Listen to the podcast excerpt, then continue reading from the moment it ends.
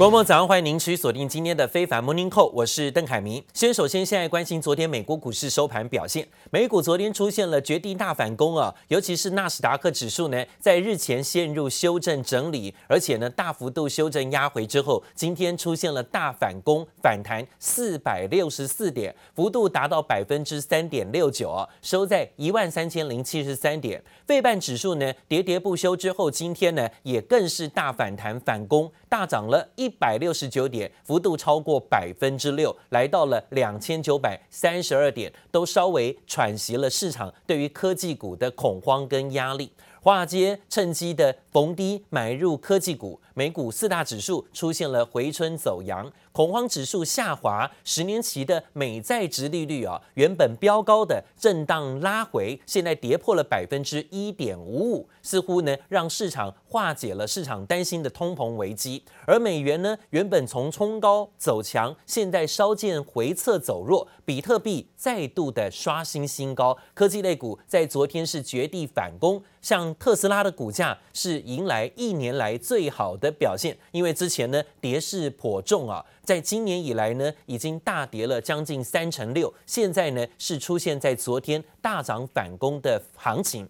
今天以费半指数涨势最为凌厉，攻高大涨一百六十九点，幅度达到百分之六。拜登推动的一点九兆美元纾困案进行送交众议院，礼拜三众议院将予以表决，预计呢会在三月十号、十四号啊上一轮的失业救助补助金到期之前签署该法案，完成该法案来把支票发给美国的一般民众。We're gonna reach a hundred million doses pretty soon. 美国总统拜登积极兑现在就职上任一百天前全美疫苗接种一亿剂的承诺。美国加速施打疫苗的同时，疫苗对抗变种病毒的有效性传来令人振奋的消息。最新研究证实，辉瑞 BNT 疫苗能有效对抗巴西变种病毒。Using blood samples, scientists took from two companies and the University of the Texas Medical Branch found that the neutralizing of the vaccine against an engineered version of the Brazil variant was roughly equivalent to the vaccine's effect on the original and less contagious COVID-19 strain. 研究人员比较辉瑞 BNT 疫苗对抗英国、巴西以及南非变种病毒的效果，发现除了南非变种病毒免疫反应较低外，其他都与对抗一般病毒效果相当。疫苗渴望让全球摆脱新冠疫情，也加快经济复苏的脚步。经济和 合作暨发展组织 （OECD） 更看好美国1.9兆美元的纾困案，为全球经济注入强心剂。We have included the 1.9 trillion fiscal stimulus from the American Rescue Plan in our projection. This will not only boost the U.S. economy, but it will fuel global growth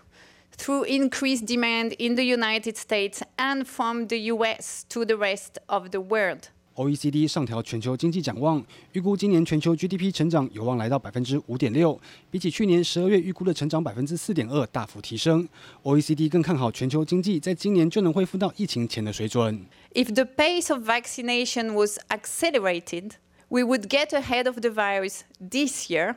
and by late 2021, the level of global activity would return to where we thought we would be before the pandemic. OECD 同时也将美国今年 GDP 预期成长从百分之三点二上调到百分之六点五，比先前预期高出一倍。中国的经济成长则被 OECD 调降零点二个百分点，来到百分之七点八。不过，中国自己对今年的经济目标只喊出要达到百分之六以上，显然能轻松达标。今天播黄一豪综合报道。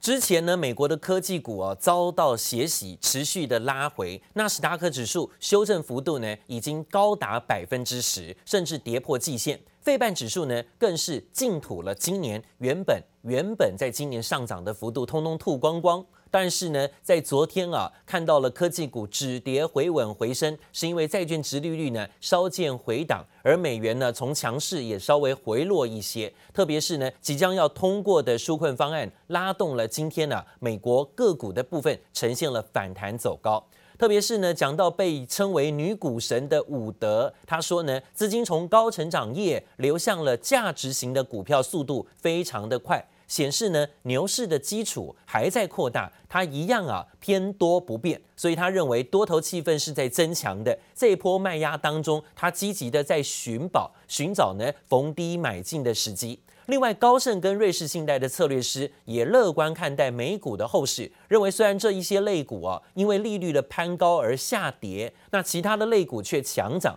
也同样看好经济成长快速，开始会到类股轮动，进入到从热钱行情到景气行情的阶段。所以呢，进入到景气行情就是有机之谈了，真的有受惠业绩景气行情的个股才会接棒续涨。那另外呢，则讲到最新消息，这是看到了经济合作发展组织昨天也发布报告，的确说到呢，受惠于疫苗在部分国家加速施打，还有包括美国政府推出的大型纾困法案，全球的经济前景是转趋乐观的。因此呢，要上修全球的今明两年经济成长率。跟去年十二月的预估百分之四点二跟三点七相比，是调高到百分之五点六到百分之四啊。OECD 说，全球经济产值可望在今年年中呃回到疫情前的水准，但是各国经济复苏的程度是不一样的。美国跟中国的复苏速度是比较快的，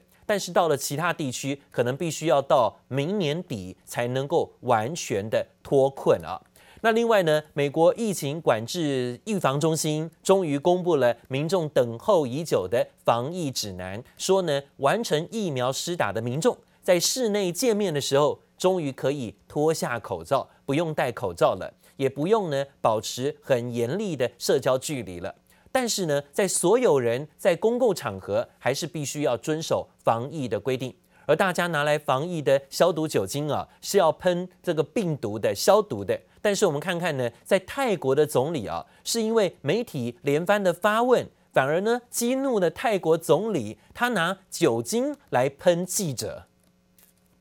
防疫利器消毒酒精，人家是拿来消毒。泰国总理帕拉育却拿来喷记者，以躲避被问内阁改组问题。走下台后胡乱喷一轮还不够，就连走到一旁停下来后，还是继续乱喷，连后头的官方人员也忍不住偷笑。而防疫开始有起色的美国，对已经施打疫苗的民众公布新的防疫指南。CDC recommends that fully vaccinated people can visit with other fully vaccinated people in small gatherings indoors without wearing masks or physical distancing. 完成疫苗施打的祖父母也能和久未见面的孙子或孙女见上一面。If grandparents have been vaccinated, they can visit their daughter and her family, even if they have not been vaccinated, so long as the daughter and her family are not at risk for severe disease. 美国目前约三千万人已经完成疫苗接种，只占美国人口的百分之九点二。而且目前每天新增约六万人确诊。官方提醒要避免举办大型集会，在公共场合也得戴口罩和保持社交距离，以及要避免不必要的旅行。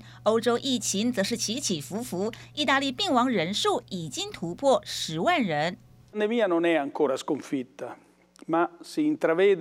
con l'accelerazione del piano dei vaccini una via d'uscita non lontana. 意大利总理表示，从没想过疫情在爆发一年后会发现再次面临类似的紧急状况。英国变种病毒造成意大利这一波疫情爆发，再加上疫苗交货延误，影响施打速度。荷兰则是宣布，晚上九点到隔天清晨四点半的宵禁令将延长至三十一号。如果情况有改善，餐厅和酒吧有望从下个月起能开始在户外提供餐饮服务。记者蔡洁林、吕佳涵综合报道。而讲到美国跟中国之间呢，频频最近是隔海较阵。最新呢，又有美军的印太司令部的司令啊，在向参议院表示说，中国解放军的运用先进武器系统投入训练跟军演，甚至呢，在中国本身在印太地区的威胁，已经成为了美国的关键挑战，似乎呢，持续的掀起美中军事战备呢冲突的压力问题。The Chinese have, undertaken in both terms of capacity over the last 20 years, and then in the next few years, the improvements they'll make in their capabilities as well. Um, we need to work uh, more forthrightly. Chinese have undertaken during the course of the 21st century. 讲到美军印太司令戴维森说呢，解放军透过联合训练。 还有军演向全球传递的讯息，就是要把印太地区转变由中国主导的地区，并且阻挡其他势力介入啊。同一时间，美国总统拜登也将会在十二号要跟日本、印度还有澳洲的领袖举行四方安全对话高峰会。英国金融时报分析说，这个举动凸显了拜登希望重振四方会谈，当然就是作为对付中国、围堵中国的政策一环。就在双方互相抗衡之下，南华早报独家报道说，美中有望啊派出高层要在美国阿拉斯加进行面对面的谈话。预计呢，中方可能就会派出外交部长王毅，还有包括外交部的高层杨洁篪。但是目前仍然没有具体的细节传出，但有传出这项消息，说不定美中高层是有机会要见面的。但是看到了现在啊，全球的军备大战，还有包括高科技的整备，大家呢都在努力的当科技的领导国。但是科技最主要源头的原料稀土也变成了珍贵资源。美国稀土需求有八成是依赖中国的。拜登政府上任之后呢，再度传出中国官方打算对稀土下达禁令，来牵制美国。现在呢，对中国的钳制。而大陆媒体跟官员甚至呢，在最近说哦，稀土价格太便宜了，便宜像白菜一样，似乎呢有一点想要涨价的味道。不过传出美国也有对策，北美业者传出研发出利用开采其他矿产的放射性废料独居石来生产稀土。新一波稀土大战似乎又要开打。中国工信部长肖亚庆最近公开表示，中国稀土没有卖出稀的价格，却卖出土的价格，似乎预告未来稀土价格将会飙升。此外，二月起就不断传出中国可能将限制稀土出口，以应对尚未结束的美中贸易战。Between 2014 and 2017. Chinese imports accounted for about 80% of rare earth elements used in the United States. 由十七种金属元素组成的稀土被视为不可再生的战略性资源，从各种科技产品、电动车，就连美国战机 F 三五都得用上近半公吨的稀土。I think we're a critical materials company, and uh, you know I've always said we're first and foremost a uranium company. I mean that's where we've got a long history uh, and track record there. But uh, the the the rare earths, the you know the the introduction of rare earths has just been fantastic. I mean, it fits so nicely with our core business. 幸好美方也想出对策，美国清洁能源燃料公司和加拿大业者合作，要联手和中国打这场稀土战。双方从放射性独居石矿砂中生产稀土，而这种矿砂将由美国另外一家化工公司科目供应，三家公司共同打造稀土供应链。people that are interested in the monazite plan. You know, the monazite plan is is is a differentiator from others in in the rare earth space because our ability to handle. 美国政府不断寻找各种替代方案，以应应可能到来的中国稀土禁令。但也有专家分析，中国限制稀土出口，也可能导致其他国家过度建设稀土矿场和加工设施，造成稀土供过于求、价格崩跌的反效果。记者黄心如、李佳涵综合报道。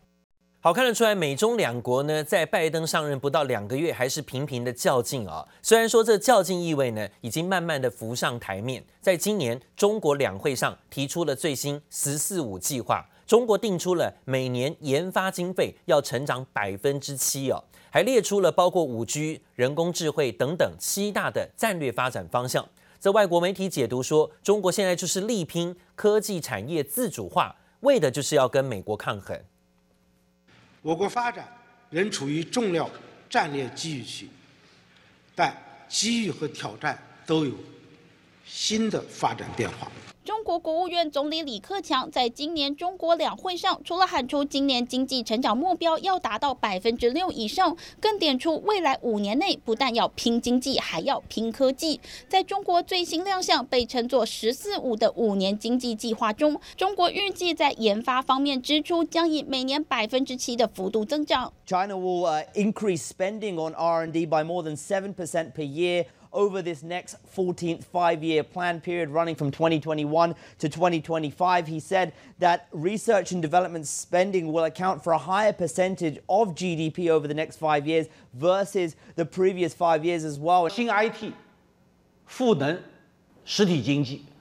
推动各行各业的智能化变革，促进创新的增长。 美国财经媒体彭博指出，中国在最新的“十四五”计划中定出一份科技发展蓝图，就是要和美国争夺在全球的影响力，列出了七大战略发展领域，包括晶片、人工智慧和量子计算等等。The U.S.-China tensions over the past few years has uh, had an impact on major companies like Huawei in China. It's had an impact on some of the areas like semiconductors, and China realizing that it needs to become more self-sufficient uh, and needs to uh, develop its own domestic industries in what are seen as some pretty cutting, cutting edge technologies. We have to be honest, which is to say, China's behavior is anti competitive,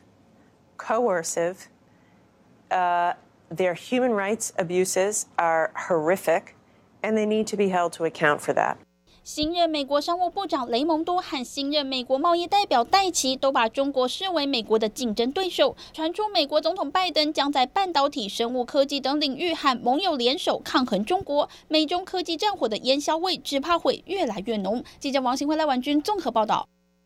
看到了，现在啊，是美国不留人，自有留人处吗？中概股最近都掀起了回娘家的浪潮。在美国下市的中国电信就公告说，要打算申请回 A 股发行，而且在上海证券交易所的主板上市。美国国防部去年列出一份解放军相关企业的黑名单，就把中国移动、中国电信、中国联通三家电信商啊是列入其中。随即呢就被纽约证交所给下市了，但是中国电信呢不甘示弱，最新就公告啊，在最多公开发行 A 股数量不超过一百二十亿股，每股 A 股的面值人民币一块钱，实际呢要募资的资金扣除发行费用啊，将用于五 G 的建设跟科技创新研发。同时呢，遭到美股下市的中国联通，在二零二呃二零零二年就已经在本土 A 股上市了，所以中国移动则尚未在 A 股上市。现在呢，有机会啊，中国电信要公告回陆股上市的举动。好，另外最近国际媒体呢都关注着英国王室内部的风暴啊。在这个所谓呃凯特还有包括梅根之间妯娌不和的问题先上了台面之后，今天英国女王伊丽莎白二世终于打破了承诺。她表示呢，整个王室都对哈利王子跟妻子梅根过去几年的经历感到难过，并且承诺会严肃对待种族歧视问题，会在王室家族内部私下解决。哈利跟梅根在专访当中种种的指控。都令王室相当的难堪。英国媒体说呢，王室礼拜一开了一整天的危机会议啊，随后女王就发表声明，尽管梅根的回忆事情可能略有差异，但对种族歧视将会严重的处理，更喊话哈利、梅根跟他们的儿子阿奇永远都会是备受喜爱的家族成员。而这一次的专访引发了风波之大。在美国播出时，曾经创下了一千七百一十万名的观众收看，这仅次于超级杯美式足球赛啊。而隔天在英国播出，也同时创下了一千一百万人同时收视的成绩。而今年所有英国电视节目里头，仅次于首相强森一月份宣布新的封城措施。看起来呢，英国王室的故事还是全球都津津乐道而且密切关注的事情。